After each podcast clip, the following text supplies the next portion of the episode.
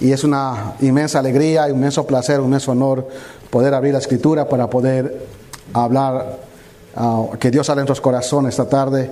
He estado orando mucho por ese tiempo y quiero con ustedes juntos recorrer esta hermosa carta de Santiago y vamos a leer solamente hoy el versículo 1, aunque vamos a leer hasta el 4 para poder tener una idea, pero vamos a enfocarnos hoy en el versículo 1. Así que voy a invitarles a tomar sus Biblias, Santiago capítulo 1, versículos 1 al 4.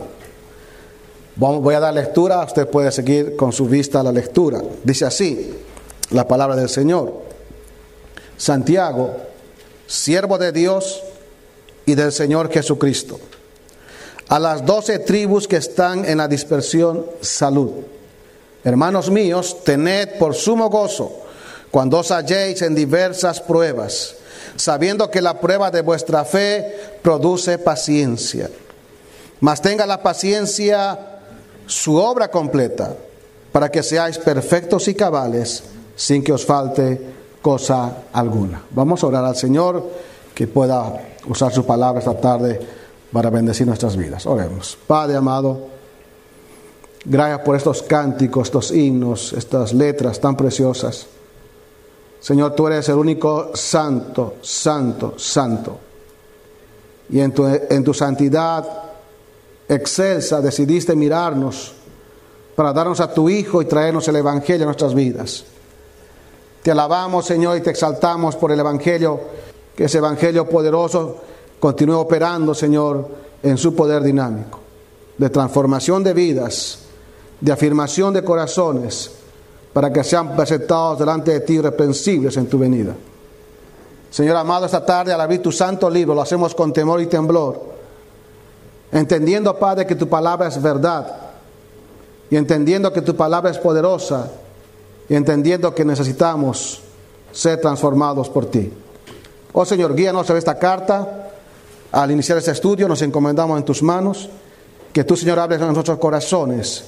Nos des tu consejo, tu exhortación, tu gracia acompañándonos. Te rogamos esto en Cristo Jesús. Amén. Muy hermanos, estudiar esta carta va a ser un desafío maravilloso. Y espero que vaya junto conmigo no voy a tomar tiempo para eh, tecnicismos de introducción porque es bastante pesado. Pero sí quiero decirles que esta es una de las cartas, según la tradición de los padres de la iglesia y la tradición que se mantiene hasta hoy, escrita por Jacobo, hermano de nuestro Señor Jesucristo. En la Biblia hay varios Jacobos, cuatro más notables, dos de ellos dentro del grupo del Señor que no eran prominentes, uno que fue hermano de Juan, los hijos de Zebedeo, ¿recuerdan? Los hijos del trueno. Bueno, es un Jacobo, que murió muy temprano en la historia, capítulo 12 de Hechos. Herodes lo mató. Y quedó uno que lo tenemos como prominente en la historia de la iglesia, llegando a ser el pastor principal de la iglesia en Jerusalén. Usted sabe muy bien por la historia que la primera iglesia no fue la iglesia en Roma, fue en Jerusalén. Y esa iglesia fue mayormente de mucha gente de trasfondo judío. Y este hombre que va a escribir esta carta o escribe esta carta, este hombre de Dios, escribe con mucha información del Antiguo Testamento. De allí que quiero que preparar sus mentes, sus corazones. No hay que leer Santiago con una mente muy occidental, porque usted va, va a interpretar otra cosa que el texto no dice. Pero un hombre que conocía muy bien la ley, estaba conectado a la sinagoga. Y en este libro o en esta carta se usa la palabra que está en congregación en español, en el griego es para sinagoga. No es eclesía, que es para iglesia. Entonces hay una, hay una, vamos a llamarlo así, hay mucho argumento interno para validar que es una carta muy antigua. Especialmente ah, en Jacobo o Santiago como un judío muy importante y muy prominente en su ciudad y en su tiempo. Obviamente hubo una persecución, recuerdan en los días de Esteban, capítulo, este, tenemos capítulo 7, capítulo 8, hay una persecución y es que los que fueron esparcidos llevaron el Evangelio a Fenicia, Siria y fueron por todo lado eh, llevando el Evangelio. Ahora, el, el ambiente, resumiendo, haciendo una sinopsis, es judíos creyentes esparcidos por el imperio romano, fuera de Palestina. Y no es este, algo nuevo en la historia de, los, del pueblo judío estar en dispersión, estar diseminados o estar en otros lugares.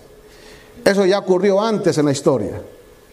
Eh, el, imperio asirio, el año 722 antes de Cristo, se llevó a las diez tribus del norte, igual los esparció, se llevó. Algunos probablemente escaparon al sur para refugiarse. El año 586 vino Nabucodonosor, también se los llevó en cautiverio y fueron dispersados. La historia de este pueblo de Israel, vamos a llamarlo así, ha sido una historia de, de siempre de cautiverio, de dispersión. Y aún más cuando el judaísmo junto con el cristianismo han sido de alguna manera amalgamados. Entonces había el judaísmo y el cristianismo, eh, la gente no entendía ese cambio, entonces judíos cristianos que se convirtieron judíos de etnia, se convirtieron al Señor y también tuvieron que, no solamente por ser judíos, sino también por su cristianismo, salir a otros lugares. Ahora, eh, este, el auditorio, el auditorio entonces son judíos cristianos esparcidos por muchos lugares fuera de Jerusalén. Al pasar el tiempo, la iglesia en Jerusalén llegó a perder de alguna manera prominencia, porque ya empieza Pablo con sus viajes misioneros y ya los gentiles van entrando y de alguna manera también la persecución, la muerte de Jacobo en la década de los 60 hace que de alguna manera se pierda un poco de prominencia en la historia. Es una carta con mucha enseñanza de ética en la vida cristiana, mucha enseñanza en cuanto a muchos aspectos que tienen que ver con la vida cotidiana nuestra como creyentes. A pesar de que es una carta de más de dos mil años, tiene vigencia en su enseñanza moral, ética, práctica para nuestra vida. No solamente tenemos que ocuparnos en la sana doctrina, sino también en la sana praxis, en la sana práctica como creyentes. Y ese va a ser el desafío a través de Santiago. De allí que el título es Una fe fructífera. Expresiones y evidencias de una fe viva. Porque la fe tiene, tiene que operar en el creyente, tiene que notarse. El verdadero creyente cuando ha puesto su fe en Jesucristo tiene que ser transformado. Ahora, a lo largo de los años, esta fue una carta que fue llamada por los por muchos este, teólogos preeminentes eh, o padres de la iglesia o otras personas importantes en la historia de la iglesia como antilegómena. Esto quiere decir que fue cuestionada la carta porque no podían entender eh, ¿Cómo es esto? Salvación por, por, obras, porque la fe sin obras es muerta. No podían entender en base al otro documento importante de Pablo de Romanos, que la salvación es solamente por fe sin obras. No podían conciliar, aún el gran Lutero no podía conciliar eso, dijo que era una epístola de paja. Pero después cuando fueron y investigaron, entendieron que esta es una, este es un tema de, doble, de una moneda de doble cara. Pablo habla de la salvación por fe, solamente la salvación por fe, la justificación solamente por fe, sin obras humanas. Pero Santiago va a decir del otro lado, la fe puesta en el Salvador tiene que demostrarse por obras. Las obras son la validación, la certificación de la fe puesta en Jesucristo. ¿Cómo sabemos que uno es cristiano? No, no, vale simplemente sacar un, un, ID que diga soy cristiano de la iglesia bautista Victoria. Puede tener el ID, puede tener el credencial, pero si no vivimos en conformidad a nuestra profesión y a, lo que decimos tener fe en Cristo Jesús, no tiene validez. Entonces la justificación por parte de Pablo es para salvación y por parte de Santiago para vindicación, para certificación de que uno es nacido de nuevo. Ahora recuerdan hermanos que esta, estos hermanos estaban en eh, persecución, por, en pruebas, lejos de su casa, lejos de su entorno, eh, eran peregrinos en otro lugar, ovejas diseminadas por muchos lugares, entonces este hombre tan especial, con un corazón de pastor, va a interesarse en ellos. De allí que hermanos, este estudio lo he titulado Un instrumento en las manos del Redentor. Es el título que he puesto para que pueda captarse mejor, aunque tengo otro título que sigue la secuencia exegética. Pero para, sacar, para asuntos prácticos, este es el título de este breve versículo 1, en un instrumento en las manos del Redentor. Alguien tenía que preocuparse por estos judíos cristianos. Alguien. Porque todos los creyentes, unos y otros más, menos, necesitamos corrección en la vida, ánimo, aliento, que nos digan, por este lado tienes que ir y necesitamos consejo de otros para enderezar nuestras vidas. Y eso es lo que hace Santiago. A través de esta carta, a través de esta epístola, él va a animar a estos creyentes que de alguna manera estaban luchando con pruebas, estaban luchando con tentaciones, estaban luchando con una falta de práctica de ser un hacedor y no simplemente un oidor de la palabra. Estaban luchando con el problema de la lengua. Estaban luchando con el concepto falso de religiosidad. Estaban luchando con el mundo. Estaban luchando entre ellos. ¿De dónde vienen los pleitos, las contiendas entre vosotros? Tenían tremendas y profundas luchas internas en su vida. Y también tenían problemas socioeconómicos porque habían ciertos judíos ricos que estaban oprimiendo a otros y no le estaban pagando el salario. De modo que, querían tomar la, justicia con sus manos. Eh, perdón, Santiago va a exhortar que tienen que confiar en el Señor y tener la paciencia de Job. Va a hablar de los juramentos. Y hay una enseñanza en cuanto a la enfermedad el pecado. Hay mucho para aprender de Santiago para nuestras vidas hoy. Pero esta tarde solamente quiero enfocarme en Santiago como un instrumento en las manos del Redentor. Hermanos, usted puede ser un instrumento, dependiendo si reúne los requerimientos. Todos los creyentes pueden ser y están de alguna manera avalados para ser instrumentos en las manos del Redentor. Todos podemos hacer cosas, pero tenemos que hacerlo bajo el escrutinio y bajo los parámetros de Dios. Si no cumplimos los requerimientos que Dios hace, todo es vano. Entonces vamos al texto y esta tarde solamente vamos a leer, estudiar el versículo 1. Y este texto comienza con un nombre que lo han puesto en, en español, Santiago. Con el tiempo vino a ponerse este nombre pero en sí, Santiago es un hombre que vino por una serie de procesos de cambios. Porque en sí el texto griego ahí tiene Jacobos. De ahí viene Jacobo.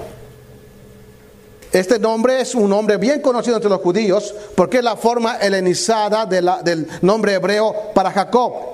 Jacob.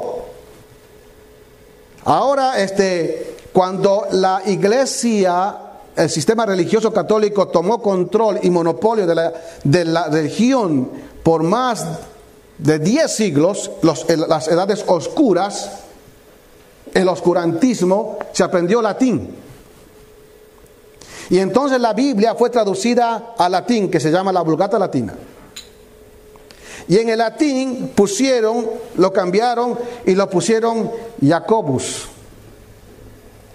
Y como el sistema católico ha tenido la tendencia de siempre poner a estos hombres que eran importantes como santos, entonces le agregaron un santo.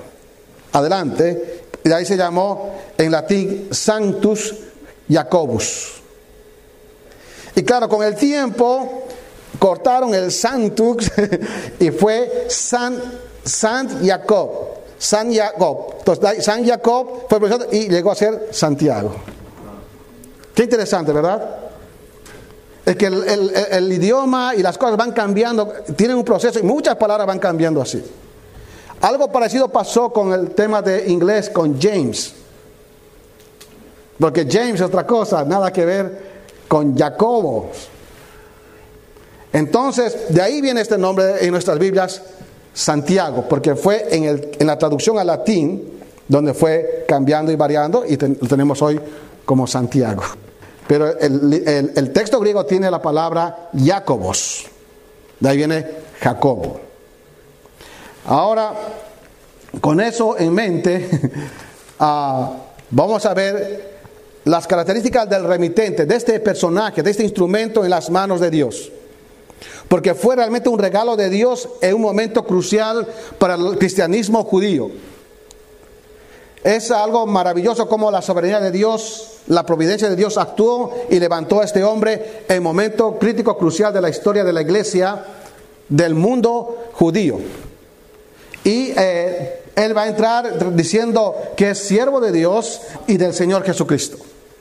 En este breve, vamos a llamarlo así, frase, expresiones, está encapsulado mucha riqueza en cuanto a su propia vida y en cuanto a las características que tiene que uno eh, reunir para poder ser un instrumento en las manos de Dios. Un instrumento realmente que va a ser de bendición como lo fue Santiago. Tiene que ser un siervo, tiene que entender eso, tiene que ser, salvo. Bueno, básicamente tres cosas que hay encapsulado acá. Uno, que él tenía que ser una persona que tenía que tener experiencia de salvación. Este eh, Jacobo hermano de nuestro Señor Jesucristo, es citado en, los, Evangelios y en Gálatas también 1.19, no lo busquen por el tiempo, pero en Gálatas 1.19 va a decir Pablo, hablando de su testimonio, que vio a Jacobo, hermano de nuestro Señor, y era un líder prominente allí en Jerusalén. Y en la historia, no tengo tiempo para leerles, pero usted ha leído los evangelios, en los evangelios vemos a sus hermanos que se burlaban de él. En todo su ministerio fueron testigos del ministerio, pero no habían creído en él. Algo pasó después de la resurrección de Cristo.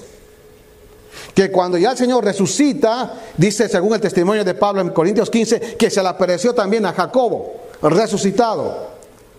Y luego lo tenemos en Hechos 1.22 en adelante, en capítulo 1, a este Jacobo junto con la mamá del Señor Jesús y los otros apóstoles orando en el aposento alto. Algo ya ha pasado allí que el hombre entendió quién era, más allá de ser su hermano por carne, por madre, era el Mesías que él había hablado y era el Salvador que él habían prometido las escrituras en el Antiguo Testamento. Hay un punto crítico donde él se convierte. De allí que este hombre tiene experiencia de salvación, de salvación. Y murió de una manera, por su fe, de una manera trágica. No tengo tiempo para hablar mucho, pero tengo que resumirle. Según la tradición de autores primitivos como Egesipo y otros, eh, tenemos a este hombre que lo llamaron el justo. Era un hombre de piedad, un hombre apegado a la ley, era muy reverenciado por el pueblo. Y Josefo, otro historiador, dice, va a contar cómo fue su martirio. Él fue lapidado y fue, fue muerto a instigación de, los, eh, de la cúpula religiosa de allí de Jerusalén. Aunque era respetado y amado por el pueblo, pero estos hombres enemigos del Evangelio, saduceos especialmente, estuvieron en su contra y dice la historia, según el libro de Mártires de Fox, un libro muy conocido, a la edad de 99 años fue golpeado y apedreado por los judíos. No murió al momento y tuvieron que finalmente golpearle con un garrote de lavadero o de batanero en la cabeza para abrir el cráneo. Y ahí murió. Por su fe en el glorioso Señor Jesucristo. De allí que decimos que Él experimentó la salvación, el bendito evangelio acerca de Jesucristo. De allí que lo va a llamar Señor Jesucristo.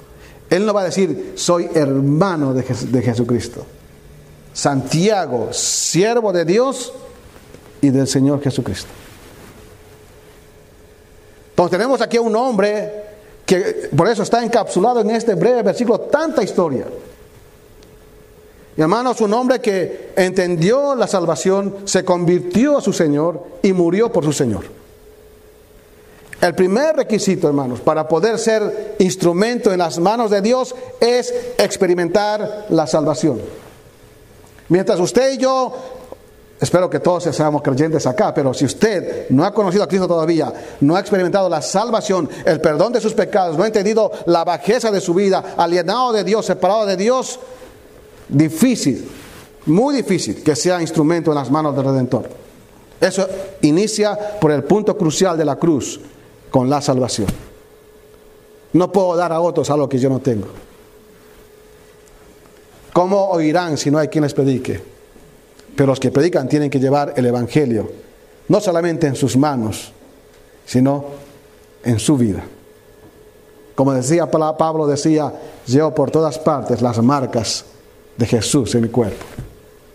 El Evangelio no solamente es para comunicarlo, es para vivirlo y aún morir por él.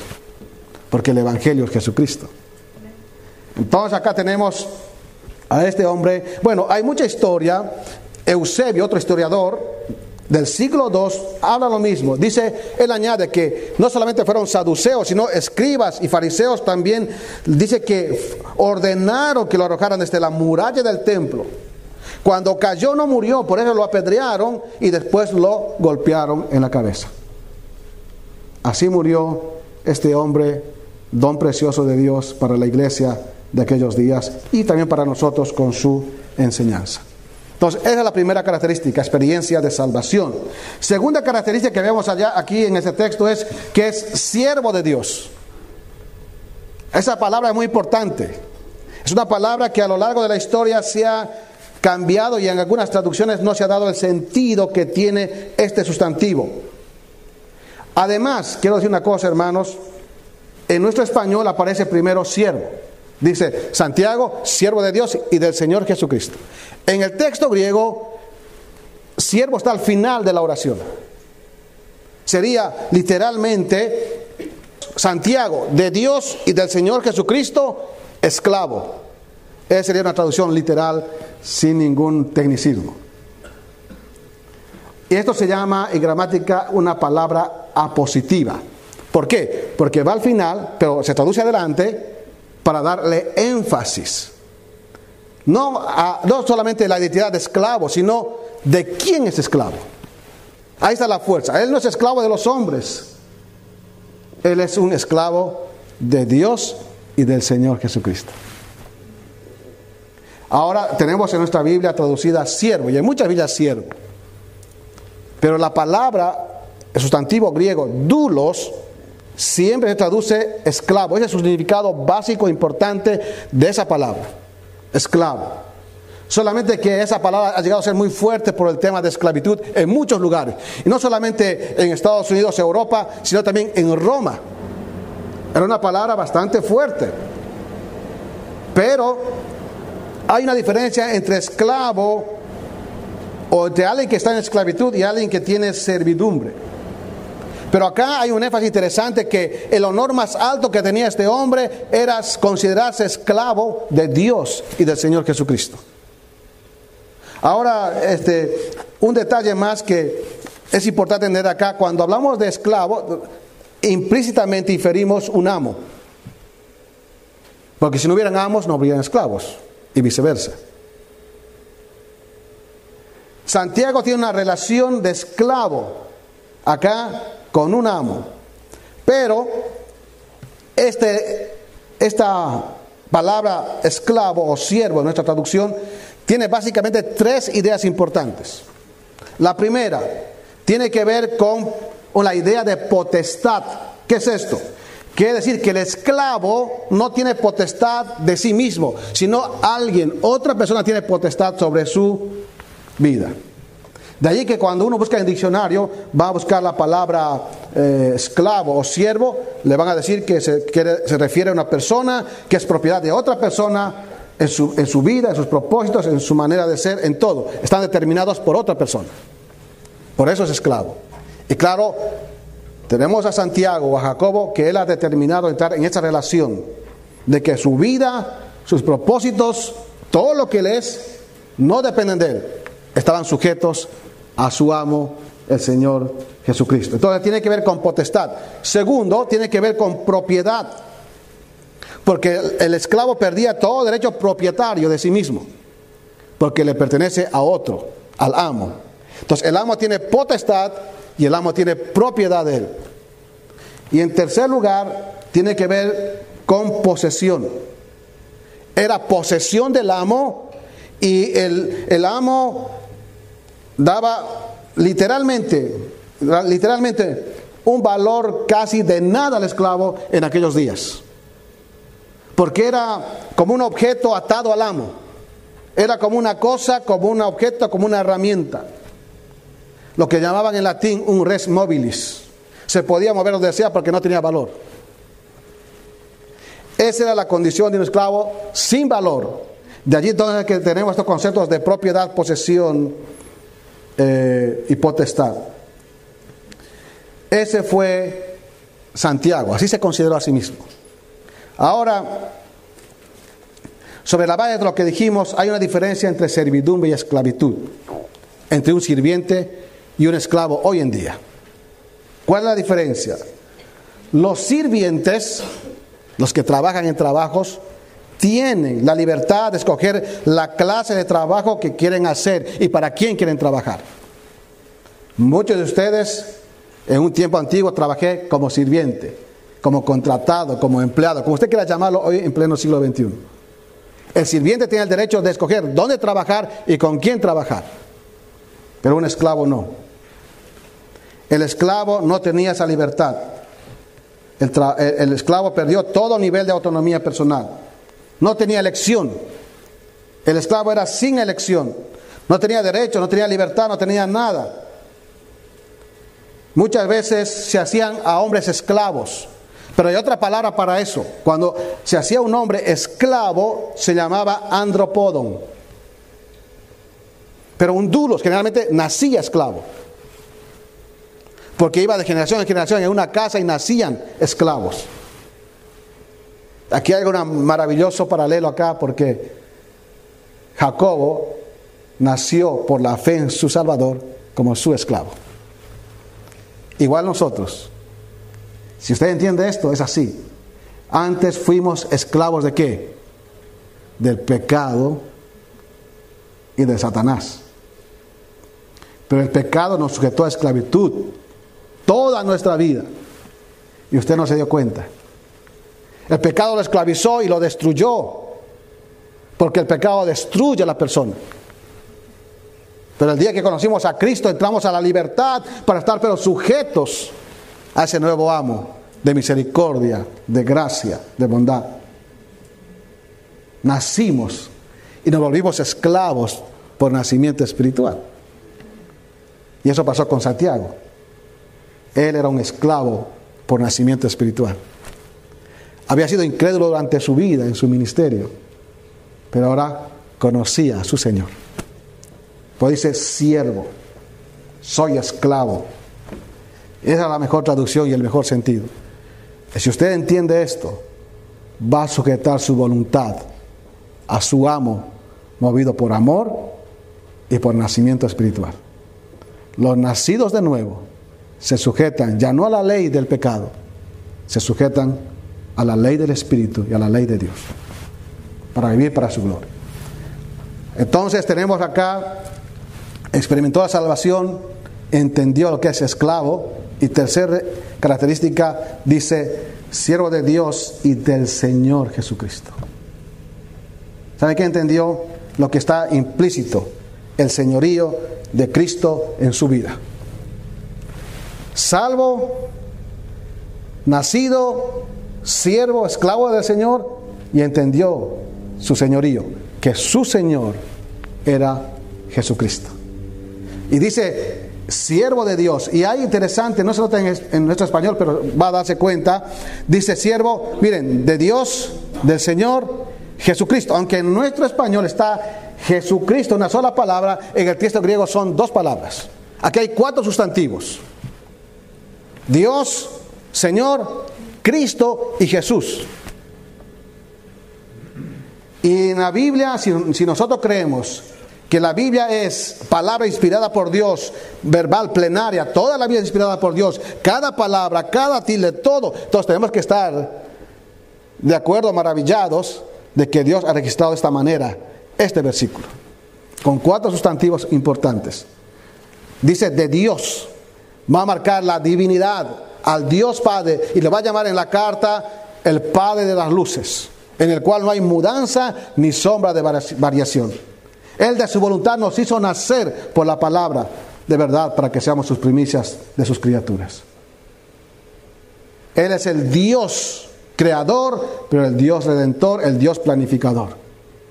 Y dice acá, siervo de Dios. Ahora dice, y del Señor Jesucristo. Ahora un detalle más para que usted pueda un poco disfrutar esto. Todos tienen de Dios, del Señor, de Jesucristo. Cuando eso hay un de así, eso se llama gramaticalmente un genitivo de relación. A veces hay de posición, pero es de relación. Porque por la salvación Él ha llegado a tener una relación con Dios. Porque la única manera que llegamos a tener eh, relación con el Dios, con el Señor Jesucristo, con el Salvador, es por medio de la salvación. Mientras no conozcamos eso, nuestra relación está quebrada con Dios. De ahí que el mundo está separado de Dios, porque su relación está quebrada con Dios. De ahí que dice, por cuando todos pecaron están que destituidos de la gloria de Dios. Pero por medio de la salvación, uno llega a entender quién es Dios y entiende, entra en una relación con Él y con el Señor Jesucristo.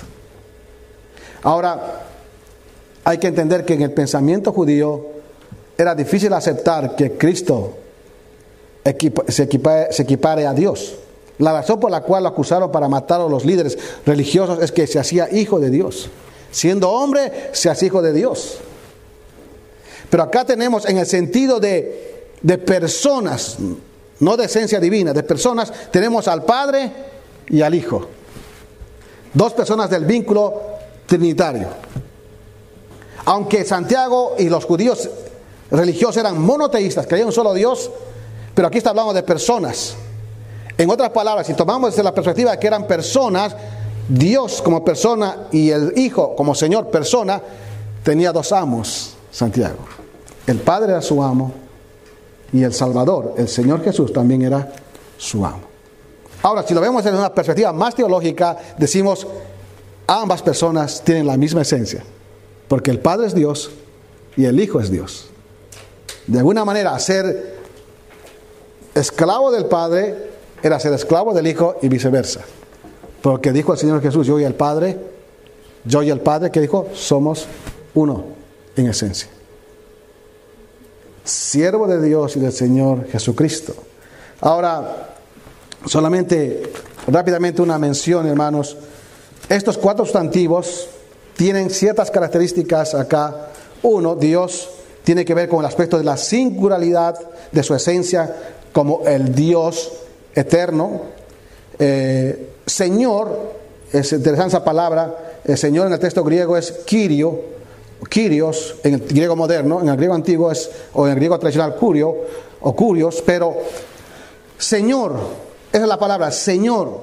Y lo han usado en la traducción Adonai, porque también significa Señor. Para, para Santiago era muy conocido porque se tradujo del hebreo a la Septuaginta de Adonai. Aunque ese nombre en la Biblia, en el Antiguo Testamento, se leía Adonai al nombre de Dios, el cual no se podía pronunciar ni sabían cómo pronunciarlo. Señor tiene, ha sido usado por años, por años, con otra pronunciación como Adonai, porque nadie quería violar el mandamiento de no tomar el nombre de Dios en vano, entonces no lo podían pronunciar y se perdió la pronunciación. Por eso son solamente cuatro consonantes el nombre de Dios. Entonces escribe cuatro consonantes. Una yud, una het, una bab, una hei. Y cuando leen ahí los judíos, leen Adonai o van a leer Hashem, que es el nombre. Y es el nombre de Dios. Pero se ha perdido la pronunciación y dicen Adonai. Ese Adonai es la palabra aquí Señor para nosotros, el amo. Es el significado, el amo, el dueño. Y tiene la idea acá de que Él es el supremo. El nombre de Dios acá, el sustantivo Dios, tiene que ver con la singularidad de la esencia divina. Señor con su supremacía. Y tenemos dos sustantivos juntos en nuestro español, Jesucristo, pero es Jesús Cristo. Porque el texto griego tiene así, Jesús Cristo. y lo hemos unido para la traducción. Pero son dos nombres que identifican Jesús con la salvación, porque es su nombre humano. Cuando fue concebido por obra del Espíritu Santo, según Mateo, ¿qué dijo el ángel? Llamará su nombre qué? Jesús. Porque Él salvará a su pueblo de sus pecados. Claro, Jesús era un hombre muy famoso, muy conocido en el Antiguo Testamento. Josué viene de ahí. Pero eh, eh, es una traducción, bueno, obviamente, de Yeshua, que es salvación. Es el nombre asociado con la salvación. Y Cristo infiere soberanía. Porque Cristo tiene que ver con el ungido de Dios, el prometido de Dios a través de la historia para ser el Mesías, el que, iba, el que va a reinar en su pueblo Israel, el ungido, descendiente de David, el que tiene todo el derecho de soberanía absoluta como rey y un día va a reinar sentado en el trono de David, su padre. Ese es el Dios exceso, el Señor exceso, a quien Santiago sujetó su corazón, se puso como esclavo de él. Qué tremendo. Tener un Dios tan grande a quien sujetarnos, un Dios salvador, a un Dios soberano, a un Dios poderoso, lleno de misericordia, que nos salvó. ¿Por qué no amarle? ¿Por qué no ser su esclavo? Eso tiene que movernos a nosotros a hacer, a tomar esto como un privilegio. Un privilegio de ser llamado su esclavo. Y luego el versículo continúa avanzando y va a hablar acá de la condición de los receptores. Y hablamos un poco al principio. Y está escribiendo este hombre de Dios, Jacobo, dirigiendo su carta a un auditorio, a un receptor, que los llama acá las doce tribus que están en la dispersión. Algo maravilloso acá que tenemos bien claro es a las doce tribus. Vamos allí, a las doce tribus. Esta es una expresión muy usada en la Biblia, en el Antiguo Testamento, en el Nuevo Testamento. Cuando manda a predicar el Evangelio el Señor de dos en dos, dice, no vayáis a otro lugar, sino ir a la casa perdida de Israel. ¿Por qué? Porque este es, un, es una, vamos a llamarlo así, un epíteto, una expresión que tiene que ver, eh, tiene que ver con dos usos básicamente. Un uso integral, para referirse de manera integral a la nación. Eran las doce tribus, componían qué? La nación israelita. Aunque fueron divididos, les conté, el año 722 antes de Cristo se llevaron a los del norte. Se mezclaron, ahí aparecieron los samaritanos. Porque los asirios tenían gente, traían gente de otro lugar y los juntaban y los mezclaban. Algunos tal vez huyeron al sur, donde el sur, que es Judá y Benjamín, son los que preservaron su genealogía muy bien. Su identidad estaba clara en ellos. Pero de alguna manera este, Dios preservó eso porque cuando llegamos a Mateo 1 hay genealogías. Pero sí este, 12 tribus se refiere de manera integral, de manera gráfica, como una unidad simbólica a la nación de Israel. Ahora, hay otro uso acá, que está en el contexto de la carta, hay un uso de identidad. Y el uso de identidad tiene que ver con que estos son judíos, sí, pero tienen una identificación con Jesucristo, son creyentes. La carta está escrita a judíos creyentes. Tenemos el capítulo 2, hermanos míos, que vuestra fe en nuestro glorioso Señor Jesucristo. Habían puesto su fe en Jesucristo. Dice, Él de su voluntad nos hizo nacer 1.18. Está hablando a creyentes. Entonces aquí hay una identidad. Son judíos de etnia, de nacimiento, de origen, vamos a llamarlo así, pero son creyentes al igual que Santiago. Claro, de ahí que ocurre una, un interés a fin de ver, de velar por ellos, de alentarlos, de animarlos, de corregirlos, exhortarlos.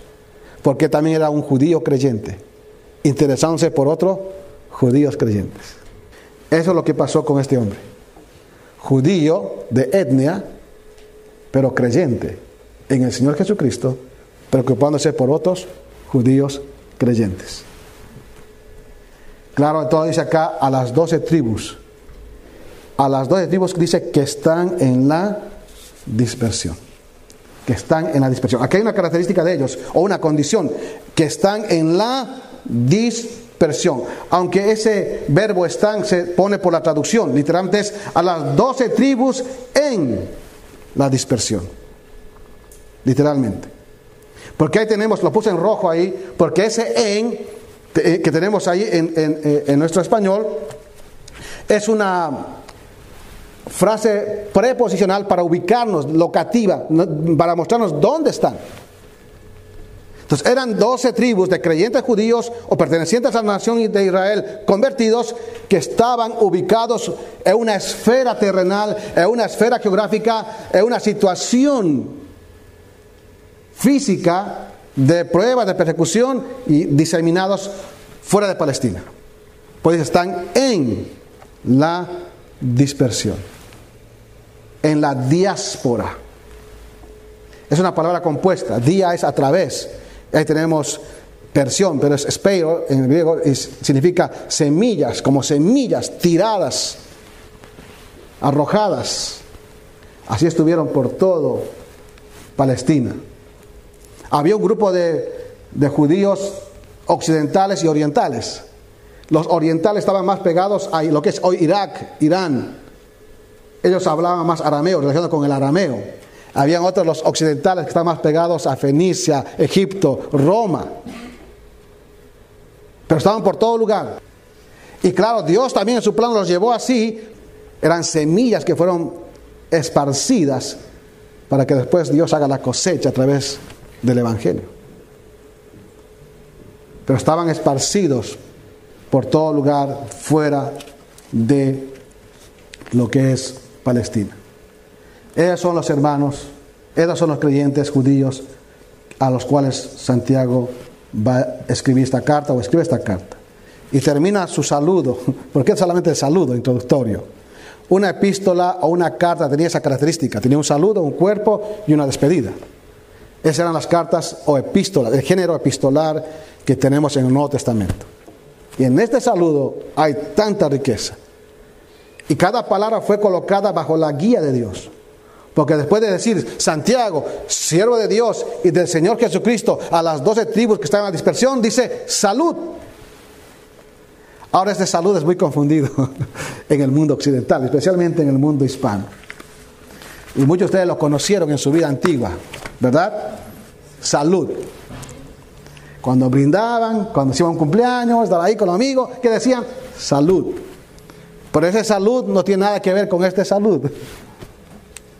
Acá Pablo va a decir, va a usar una palabra interesante, de una raíz que conocemos su nombre en español, Jairo. Pero es Jairén, de ahí viene Jairo. Es decir, alegrar, alégrense. Quiero que se regocijen, quiero transmitirle contentamiento y alegría, es la idea. Y es un verbo acá, perdón el tecnicismo, pero verbo de presente infinitivo. La idea es que continuamente Santiago estaba deseándoles que haya alegría en su vida, que haya alegría, contentamiento, regocijo en sus vidas. Porque estaban pasando dificultades, pero él quería inyectar algo de ánimo en ellos. Y va a enganchar esta palabra con el siguiente versículo, porque va a decir, hermanos míos, tened por sumo gozo cuando os halléis en diversas pruebas.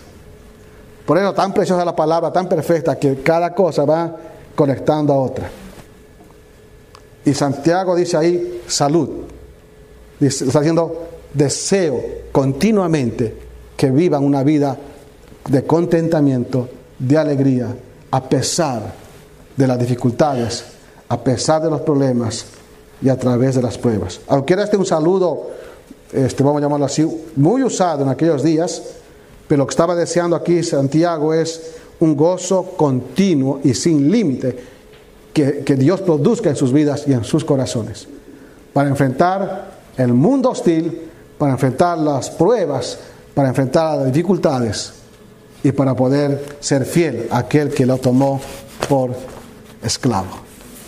Hermanos, quiere ser un instrumento de Dios en las manos del Redentor, usted tiene que conocer la salvación en primer lugar. Y si no es salvo, Hoy es el día de salvación, dice la Biblia. Reconozca su pecado, su condición delante de Dios, separado, alienado, bajo la ira de Dios. Y solamente Cristo puede salvarle, porque llevó la ira sobre su vida en la cruz del Calvario. Por ese punto se empieza. Luego por ser un siervo, un esclavo sujetado al Señor. Y entender que Él es mi Señor y Él gobierna mi vida. Y cuando entiendo esto, voy a poder ser bendición a otros. Voy a poder, como Santiago, decir a estos hermanos que están allá, salud, y voy a darles una serie de consejos que tienen que hacer esto, aquello, aquello, para agradar a aquel que nos tomó como su esclavo. Pero tenemos que tener esto. Si no hay esto, es difícil que usted sea un instrumento en las manos del Redentor. Tiene que entender primero la salvación, experimentar la salvación. Segundo, ser esclavo del Señor. Y tercero, entender el señorío en su vida, aplicar el señorío de Dios en su vida, para poder ser de bendición a otros. Que el Señor nos ayude esta semana a aplicar esto, que podamos pedir al Señor que nos ayude a ser un instrumento en sus manos de bendición a otros, pero antes que Él trabaje en nuestras vidas. Y que con gozo nos sujetemos a Él como sus esclavos redimidos y nacidos por la fe en Jesucristo. Vamos a orar. Padre, gracias por esta tarde. Te amamos, Señor, por tu misericordia, por tu amor, por la salvación que nos has dado. Señor, pedimos perdón porque a veces hacemos actividad. Hacemos tantas cosas, pero a veces, Señor, sin cumplir los requerimientos que tú nos exiges, que es realmente entender la salvación, experimentar salvación, entender que somos personas salvadas para estar en posición de esclavos, de siervos, y que nos debemos a un solo Señor, a quien debemos agradar. Pedimos tu ayuda, Padre, esta tarde, que tú nos ayudes con esta aplicación y con este desafío. Gracias por mis hermanos, gracias por tu misericordia, gracias por la vida. Te amamos, te alabamos y exaltamos en Cristo Jesús. Amén.